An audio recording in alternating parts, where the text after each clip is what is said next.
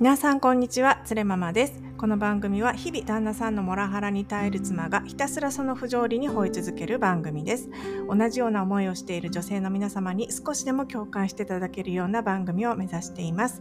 はい、えっと、私、普通の主婦でして話し方がね、そこまで上手じゃありませんので、ぜひですね、ここから1.2倍速から1.5倍速でお聞きいただけますと、ストレスなくお聞きいただけるかもしれません。よくね、あの、噛んじゃったりしますので、1.2倍速お試しいただけますと嬉しいです。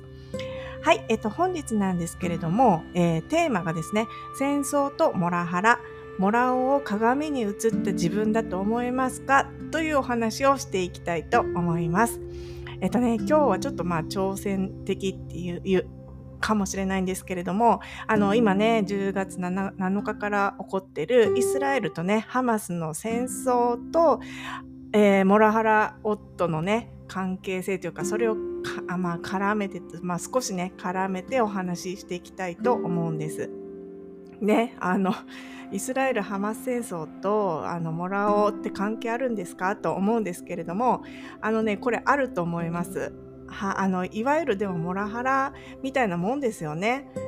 で、まあ、家でね、私たちの家の中で起こってるのも、まあ、家庭内での憎しみ合いなんですよね。要はあの争いちっちゃな争いなわけなんです。それにまあ耐え忍んで日々生きている私と皆さんなわけなんですけれども、まあ、今回はあえてですね本当にそれってくだらないんだよってことを、まあ、戦争について言うのでそれをねちょっと言ってみたい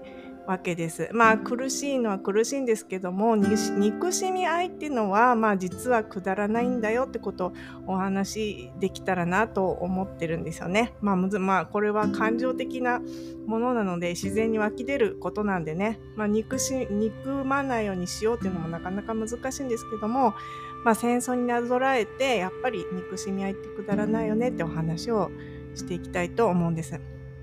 でね、これ結構私中東の話、あの、詳しくなかったんで難しいんですけれども、娘のね、あの、クラスメートにイスラエル人の、えー子がいてママと少し話すんですけどやっぱり戦争が始まってすごくショックを受けてらっしゃってたんですよね。でねちょっとあの勉強したいなと私も思って、えー、ちょっと難しかったんですけども他の YouTube の動画とかあとはチャット GPT とかね使いながら私なりにイスラエル人とアラブ人の構造を学んだので、えー、まずなんでね戦争になってるのかから話したいと思います。もうそれね、分かってる人は飛ばしてください。もう山ほど解説動画とかありますのでね、後でタイムラインにここから、えー、歴史はここからここまでっていうのあの時間を貼りますので、もう飛ばしていただければと思います。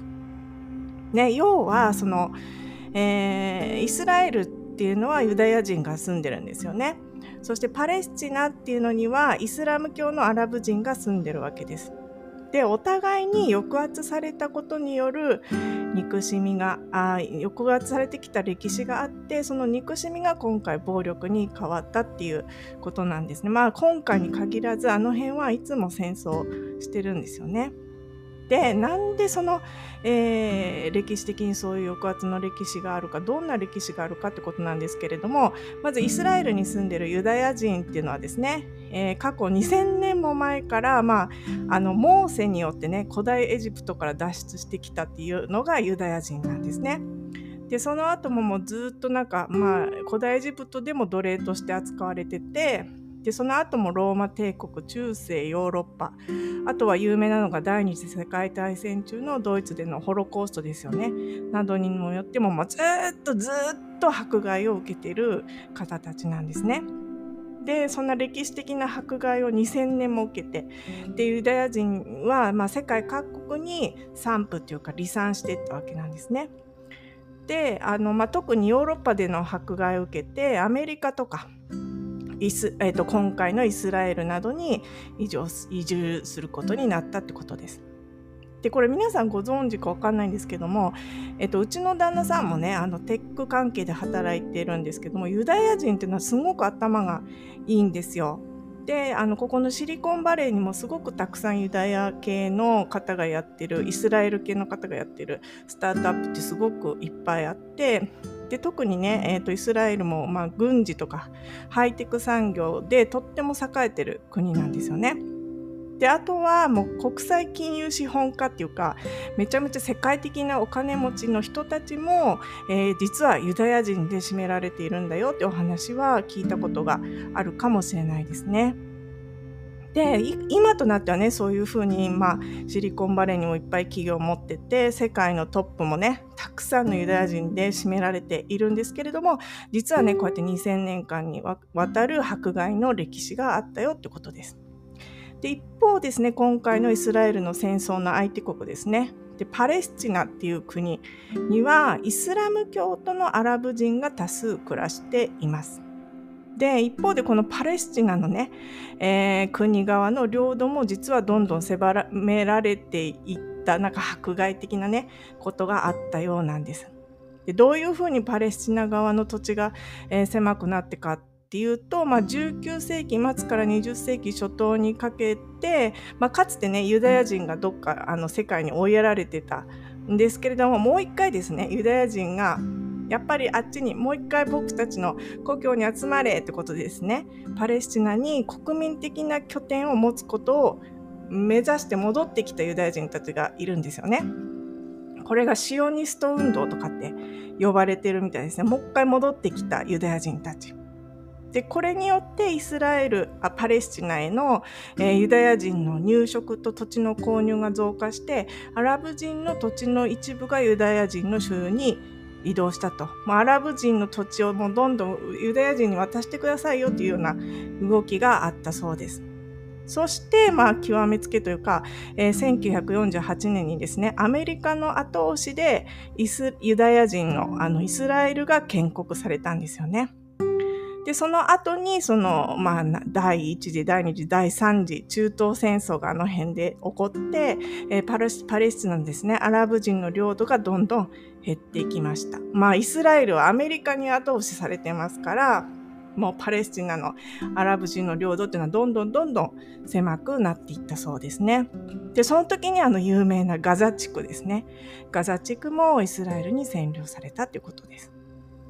だからまあ要はうんと2000年ぐらい前に、まあ、ユダヤ人がパーッと離散してからその後アラブ人が住んでたのにすいませんねこれ違ってたら違ってるかもしれないアラブ人がずっと住んでたのに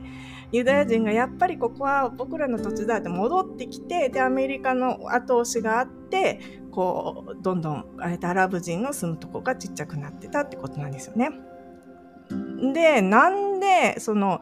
えー、ユダヤ人もアラブ人もえー、パレスチナにねとかこの近郊に住みたいんだろうってなんでユダヤ人また戻ってきちゃったの？っていうと、えー、エルサレムっていう場所のせいみたいですね。でエルサレムってなんか聞いたことありますよね？なんか聖地ですよね。聖地と言われてるところ。でエルサレムって皆さんどこの国にあるかって分かりますか？でこれ私調べたらエルサレムっていうのは国際的に係争中の地域なんですってだから、えー、どっちの国に属するというよりかはイスラエルとパレスチナの両方がエルサレムを自国の首都と主張していますってことらしいんですよ。これ面白いですよね。だから、えー、例えば東京で東京ってどの国の首都ですかっていうんじゃなく言う時にえーと、中国も日本も東京を自分たちの首都と主張してますみたいなねそんな感じなんですかね。でなんでじゃあ、えー、アラブ人にとってもユダヤ人にとってもエルサレムって大事なのかって言ったらば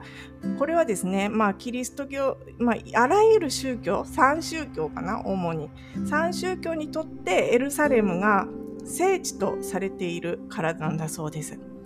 キリスト教とイスラム教とユダヤ教にとってエルサレムが聖地とされている。で例えばイスラム教にとっては、えー、預言者ムハマデマドのムハマドの、えー、メッカに次ぐ大聖地と言われていると。でユダヤ人にとってはエスラエスエルサレムは古代イスラエル王国の首都だったというような、えーまあ、聖地観念があってめっちゃかぶってるんですよねキリスト教の人もイスラム教の人もユダヤ教の人もエルサレムは自分たちのにとって最重要の聖地なんだぜって言っちゃってると。なんでかぶっちゃったんって話なんですけどちょっと違うとこにしてよと思うんですけどまあこれもねいろいろ宗教的なルーツがまあ多分問題があるんだと思うんですけれども最宗教全部がエルサレムを聖地と言っちゃってると。だからもうこれはチープな言い方になってしまいますけれどもエルサレムは三大宗教ですね信仰する人々の、まあ、いわゆるアイデンティティになってるっていうことも言えるんじゃないでしょうか。まあね、実際に住んでる人が、もうエルサレムはすごく聖地なんですって、本当に全員がそう言ってるか知らないんですけれども、まあ、少なくとも国単位ではそういうことを言っているわけです。ね、だから、でも、こう、まあ、宗教戦争というかね、そういうことなんですよね。でもなんか外からいる人から見たらですねなんか争いになるんだったら単純にどちらかがね違う土地に住めばいいのになと思うんですけれども、まあ、一方でですねいずれにしても、まあ、とにかく、えー、自分の住む場所が追われてしまうっていうのは結構ですね自分のアイデンティティを失うってことにつながりますよね。で少なくともそう思ってる国とか国民っていうのは多いんですよ。イスラエル人の人も、えー、戦わなければ自分が住む土地がなくなってしまうというふうに思ってる人もいるってことですね。それも全然なんか分かりますよね。で例えば日本に住んでいる私たちがですね、えー、急に中国に、えー、実はなんか日本ってよくよく調べたら全部中国の領土だったから今から侵略するわって言われたら私たち簡単に「えそうなんですか?」って簡単にじゃああのお渡ししますってならないと思うんですよね。で自分が住むべき土地を追われたりとかまたは住みたい土地を探す自由も奪われるとかなんかそういうことだったらもうとにかく今住んでる土地を戦って奪い合わなければ全て相手に奪われてしまう状況だっていうふうにイスラエルの人もアラブ人の人もやっぱ思い込んでるんだ状況なんですよね多分ね。でこういう状況で、えー、戦争が起こっているんですけれどもこれをですねなんとあの本当にくだらないですね私の身近な問題に当てはめて、えー、考えてみます。でこれはね家庭内モラハラのポッドキャストなので家庭内モラハラの問題に当てはめて考えてみたいと思います。でどんな考察になるんでしょうか後半もお聞きいただけますと幸いです。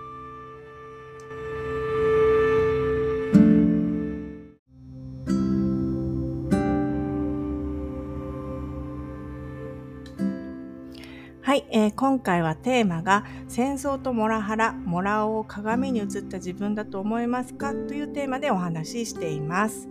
はい、えーとですね、イスラエルとパレスチナの戦争ですよね。えー、お互いの土地を奪い合わなければ全て奪われてしまう状況だという考えのもとで、まあ、お互いね、こう戦争を始めてしまったわけなんですけれども、で、この状況ですね、あの、うちの、あの、家庭内のくだらないいざこざに当てはめて考えてみます。で、例えばですね、まあ私いつも旦那さんがモラハラだって言ってるんですけれども、まあ家庭内の実験っていうのはですね、基本的に、まあ稼いでる方のモラオが握ってるわけです。で、えー、女はですね、自分のために、あ旦那さんのためにですね、えっ、ー、と、子供や家のこととか旦那さんのために奉仕して支えるべきだよっていう、まあ、全てはそういう考え方ですよね。で私も家族の一員だって私も頑張ってるんだって言ったところで、えー、まあモラオ的にはあの私はですね自分をこう自分がやりたいことを追い求めるんじゃなくって何よりも家族を優先するべきだろうっていうことですね。家事とか子供とかを、まあ、あくまで優先するべきだと。で、俺も支えてくれということですね。でそれができないんだったら、まあ、えー、ちょっとまあ、働くのとか、ちょっと、えー、控えた方がいいんじゃないっていう考え方ですよね。で、でも私も稼ぐ能力があるんだから、二人で一緒にね、いい家庭を作るように頑張ろうよって言っても、いやいやいや、それはまた違うんじゃないみたいなね。で、まあ主権は、まあいつも旦那さんにあるわけなんですよね。で旦那さんは自分のアイデンティティというのはやっぱり働いてお金を稼ぐことですよね。でやっぱりそのアイデンティティの方が私も働きたいですっていう、まあ、妻のアイデンティティよりも、まあ、重要なんですよ。でそれをそあのそれを侵食してくる私の意見っていうのは許せないわけなんですよね。でそれに対して私がですねもうそんなことないって私もね今までの独身時代のキャリアがあるんだからキャリアをこれまで通り追い求める権利はあるはずだ人権侵害だとか言ってね怒ってあの、まあ、戦ってこうやってまあ家庭内のね、えー、主権争い奪い合いを、まあ、続ける道っていうのもあるわけですよね。でもまあこの10年やってきて思ったのが結局ですねそういうことを言い出すと子供の前で夫婦喧嘩をしてしまったりとかあとはですね物理的な殴り合いになるんですよね。まあどっちかです。言い合いか殴り合いかどっちかに、まあ今までの経験上なります。だから要はこうやってまあ2人違う意見の人がいて主権争いにですね正面から向き合ってしまうと結果もう罵り合いか殴り合いになるんですよね。でそれで思ったのはそれがまあ分かったのでねもう私も歯が折れたり折れたというかグラグラになったりとかしてもうそれで気づいたのがそれだったらば他にも自分らしく生きられる方法もうキャリアを求めるんじゃなくて他にも方法があるだろうっていうことで、えそう思ってまあ、えー、もっと自分がやりたいことなんだろうってこう辛いと思ってることをみんなに言ってみようって始めたのがポッドキャストだったんですね。だから正面から主権争いをしてもそうやってまあ罵り合いか、えー、殴り合いにしかならないんだったら他の道があるよってことをイスラエルやねパレスチナもできないのかなってやっぱ思いますよね。他の戦争以外のなんか方法ないの？って単にそう思うわけですでねポッドキャスト始めろっていう意味じゃ全然ないんですけれどもやっぱりねこれはあの、まあ、国同士の戦争っていうのは私のね珍家な家庭内の家庭内の問題と違ってすっごく難しいと思うんですよね。でまあもう皆さん分かってるかと思うんですけれども戦争と私たちの家庭の問題でまあ本質は同じじゃないですか。憎み合ってるっていうこと。で喧嘩してる。でも何が違うかっていうとまあそれがね土地？土地に絡んでるってことも、えー、難しさを増してますよね。えー、例えばだからパレスチナのアラブ人っていうのは他に移動しようとしてもできない人が多いんですよ。で私なんて言ったらまあ要は離婚してどっかあの違う上に住め住むってことはできますよね言っても。でも、まあ、そうじゃない、えー、人たちもいらっしゃると。例えばガザ地区にね住む人たちのように基本的人権がね確保されてない中で、えー、自分が自分らしく生きてくれって言われてもそれは無理な話ですよね。選択肢がそもそもないわけです。であとは何が難しくしてるかっていうとこれはですね国同士の意図とその上のですね国際社会の事情も絡んでるってことですよね。当然ながら。私たち家庭の問題なんて誰も知る由もなくてただ当事者間2人の問題だけども、えー、パレスチナと、まあ、戦争の問題っていうのはその土地に住んでる個人の方とあの一般市民の方とその上の政府とその上の国際社会の意図がやっぱり絡み合って複雑になるわけです。で、えー、戦争でねやはり犠牲になるのっていうのはやっぱり一般市民なわけですよね。うんだから今回戦争っていうのは国単位でまあ、何か問題を抱えているんですよね今回で言うと、まあ、エルサレムのことなんですかね引き続き。で国民が、まあ、ハマスがテロテロリストだということもあるのかもしれないですけれどもでもそれに対して国民が一人の力でできることっていうのはやっぱり限られていると思います。でそうした中でじゃあどうやって国民が自分らしくねのびのびと幸せに生きられるかっていうとじゃそれを指導するっていうのは誰かっていうとやっぱ国だと思うんですよね。やっぱ中にいる人って何て言うか権利がえー、制限されてますからあなたたち自由に生きていいんだよっていうのはやっぱり国の役割だと思います。で今回みたいなね主権の奪い合い土地の奪い合い、えー、はねやっぱり戦争しか生まないわけです。で先ほども言ったようになんかね戦争以外の他の道があるはずなのにそのまあ例えば同じね土地を奪い合わずにですね他にもまあ国が繁栄できる道があるよってことをね方策を示さないわけじゃないですか戦争以外に。それなんでですかっていうの皆さん分かりますか、まあ、でちょっと考えればあるはずなんですよね。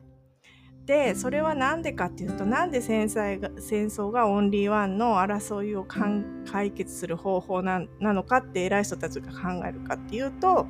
それはですね残念ながら、えー、やっぱり戦争したい人っていうのがたくさんいるんですよねこの世の中には。ねとかあとは個人的な恨みとか宗教上の思想とか国とか社会ひいてはですね国民のそそれがえー、国民の総意だよっていうふうに、えー、作り変える人がいること。であとは、まあ、少し、まあ、言いづらい話ですけれども実はですね全世界的に、えー、戦争を目的化しているっていうような背景が、まあ、ちょっとあるっていうことですよね。えー、まあ、戦争がしたい人がいるって戦争になんか目的があると思ってるって思ってる人がいるってことです。で私は難しいことは分かんないんですけれども、えー、民族とかね国を超えたところで、えー、ちょっとちょっとずつ戦争をやっていこうみたいなねそういう施策が実行されているっていうことが実はあるみたいなんですよね。でそういうことがさらに問題を複雑にしているんだと思います。でもねもしそうやって、えー、ちょっとずつ戦争を起こしていこうって意図的にされてるんであっても私は個人はですねまあ世界を動かす偉い人たちがどういうふうに思おうとまあ特定のね殲滅していい人間がいるんだよっていう考えこれはねやっぱりどうしてもね賛成できないですね。でまあ偉い人も本当に、えー、お悟りを開いた人、まあ、地球全体の利益を考える偉い人がいるのかもしれないんですけれどもそういう人からしたら、まあ、ちょっとね戦争を起こして人口を少なくした方がいいとかね考える人もいるかもしれないんですけれどもやっぱり同じ人間が、えー、人間を減らす施策を打つってことにはやっぱりあんまり賛同ができないですね。なんかすごい、すいません。なんか急にこういう話をしてしまったんですけれども、まあいろんな複雑な事情があるってことです。でね、これをまあ、モラオの話に戻すと、で、私はですね、まあ心の中ですはですね、あの、夫を殲滅したいってやっぱり思いますもん。憎たらしいですからね。でも、夫も一応は同じ人間なわけですよね。まあ、彼には彼の人生があって。ということです。でこれはねあるシスターの言葉らしいんですけれども、えー、人はですね全て同じ人間なんだけども何に差があるかっていうとただ人格に差があるっていうことをおっしゃった方がいるらしいんですよ。ね、人間はみんな平等だけども人格には差があるんだっていうことなんですよね。だそういうことですよね。モラオ、まあ私が人格者だかって言われると全然そんなことないですよ。日々モラオにイライラしたりとか無視したりとかね、ひどいことやってますので、まあ例えば100点満点中私の人格が、まあ60点ぐらいだったとするじゃないですか。でもモラオはだいたい25、25点ぐらいなんですよ。確実にね。で、そういう差があるってことなんです。で、また、まあこういう言葉もあります。でこれねちょっとねあの身に染みたっていうか今でもあんまり納得できてない言葉なんですけれど皆さんどう思いますか？これね自分がこう憎しみを抱いてどうしようもない人っていうのが目の前にいるとするじゃないですか私の場合はモラオですけれどもそれはそのその人っていうのは実は鏡に映った自分であるっていうふうに言う人もいるんですよ。でこれね私言われた時になかなか認められなかったんですけれども皆さんどう思われますか？モラオが実は鏡に映る自分だって思うことできますか？で私はですねモラオが自分だなんても全く思いたくないし全く別の人間だと思うしもうレベルも違うと思うしあんなに顔もブサイクだって思いたくないけどでもねなんでそういうことを言われてるかっていうと要は自分が今近くにいる人っていうのは自分のレベルに合った人だってことなんですよね。ね私のはレベル上だって思ってますけれどももらおが実は自分のレベルなんだってことなんですこれすごく認め認めたくないんですけれどもでもねよくよくそう冷静になって考えてみたらなんで私もらおうと結婚したかって考えてみるとどこかね私の中に彼と結婚すればアメリカに来れるとか学歴や学歴とかね会社とかいいところにいい会社に就職してる旦那さんだからとか彼のステータスとかですねそういうエゴ的なところを見て結婚したってところはあるんですよね。でそういう意味ではその当時の自分のエゴを映し出した鏡であるとは言えるかもしれないですよね。そういうとこでしか私見てなかったですからあの正直。彼と結婚すればアメリカに来れる。えー、まあ、学歴とかね、えー、まあ、いい会社にも就職してるってとこしか見てなかったので要はその えー、モラオがですね自分のエゴをしょうもないエゴを映し出して体現したそういう物体だって少し納得して思うことができるでしょうかちょっと100歩譲ってね私はねあでもそうかもしんないってちょっとね思いました。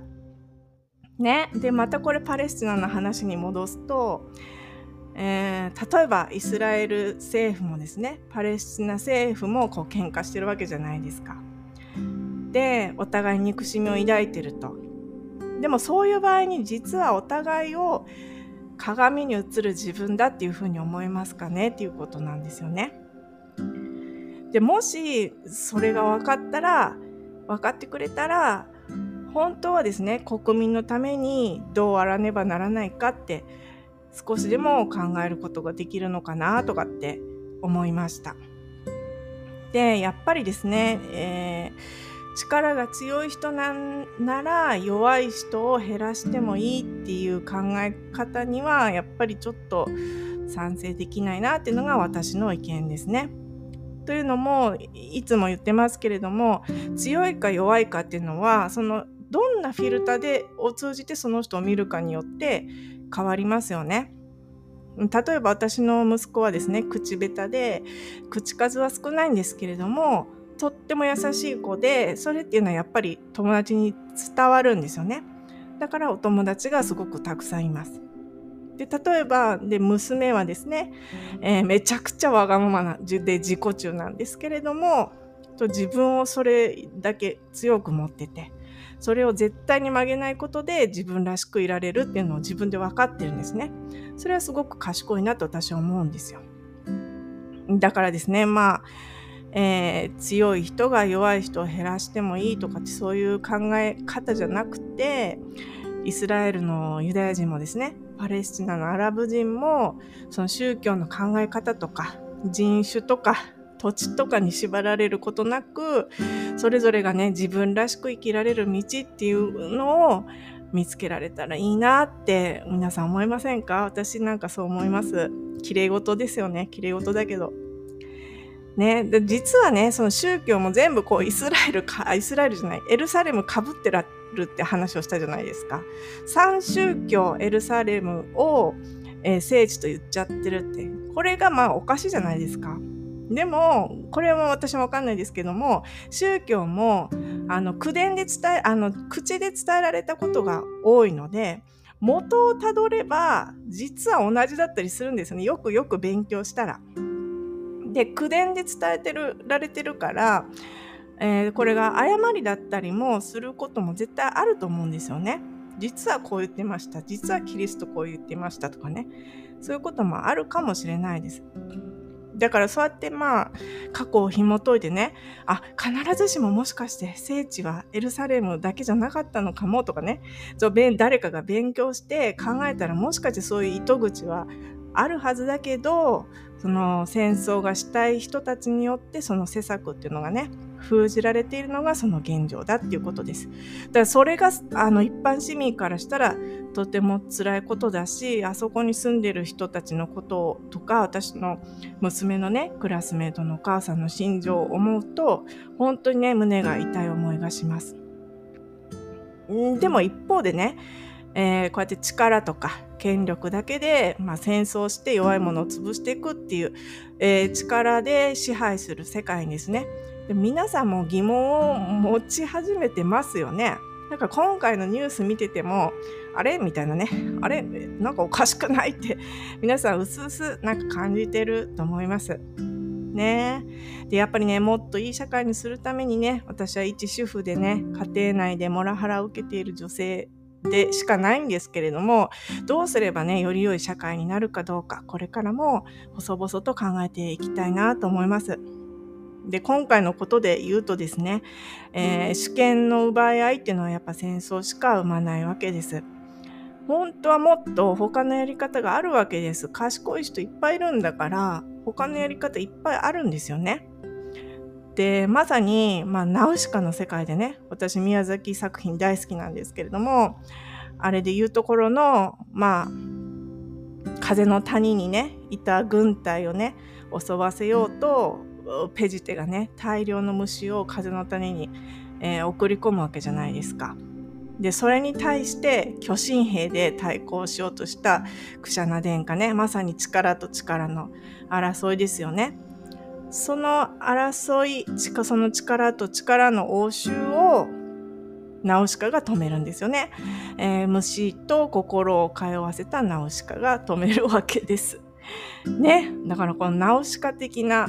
人の私は本当あのメルヘン、メルヘン頭なんで、バカなんで、もうなんかね、違う方法、ナウシカ方式なんかあるだろうと思うんですけどね。ナウシカ方式でやっぱり戦争なくなればいいなと思いますよね。皆さんは どう思いますか？なんかすいません、こんな結論で。でもナウシカいいですよね。なんか宮崎駿万歳ってことで、今回は配信を終わりたいと思います。皆さん最後までご清聴いただきましてありがとうございました。皆さん、えー、モラハラ、夫のですね、モラハラに負けないで、えー、モラオよりも自由で豊かな人生を送っていきましょう。それではまた次回です。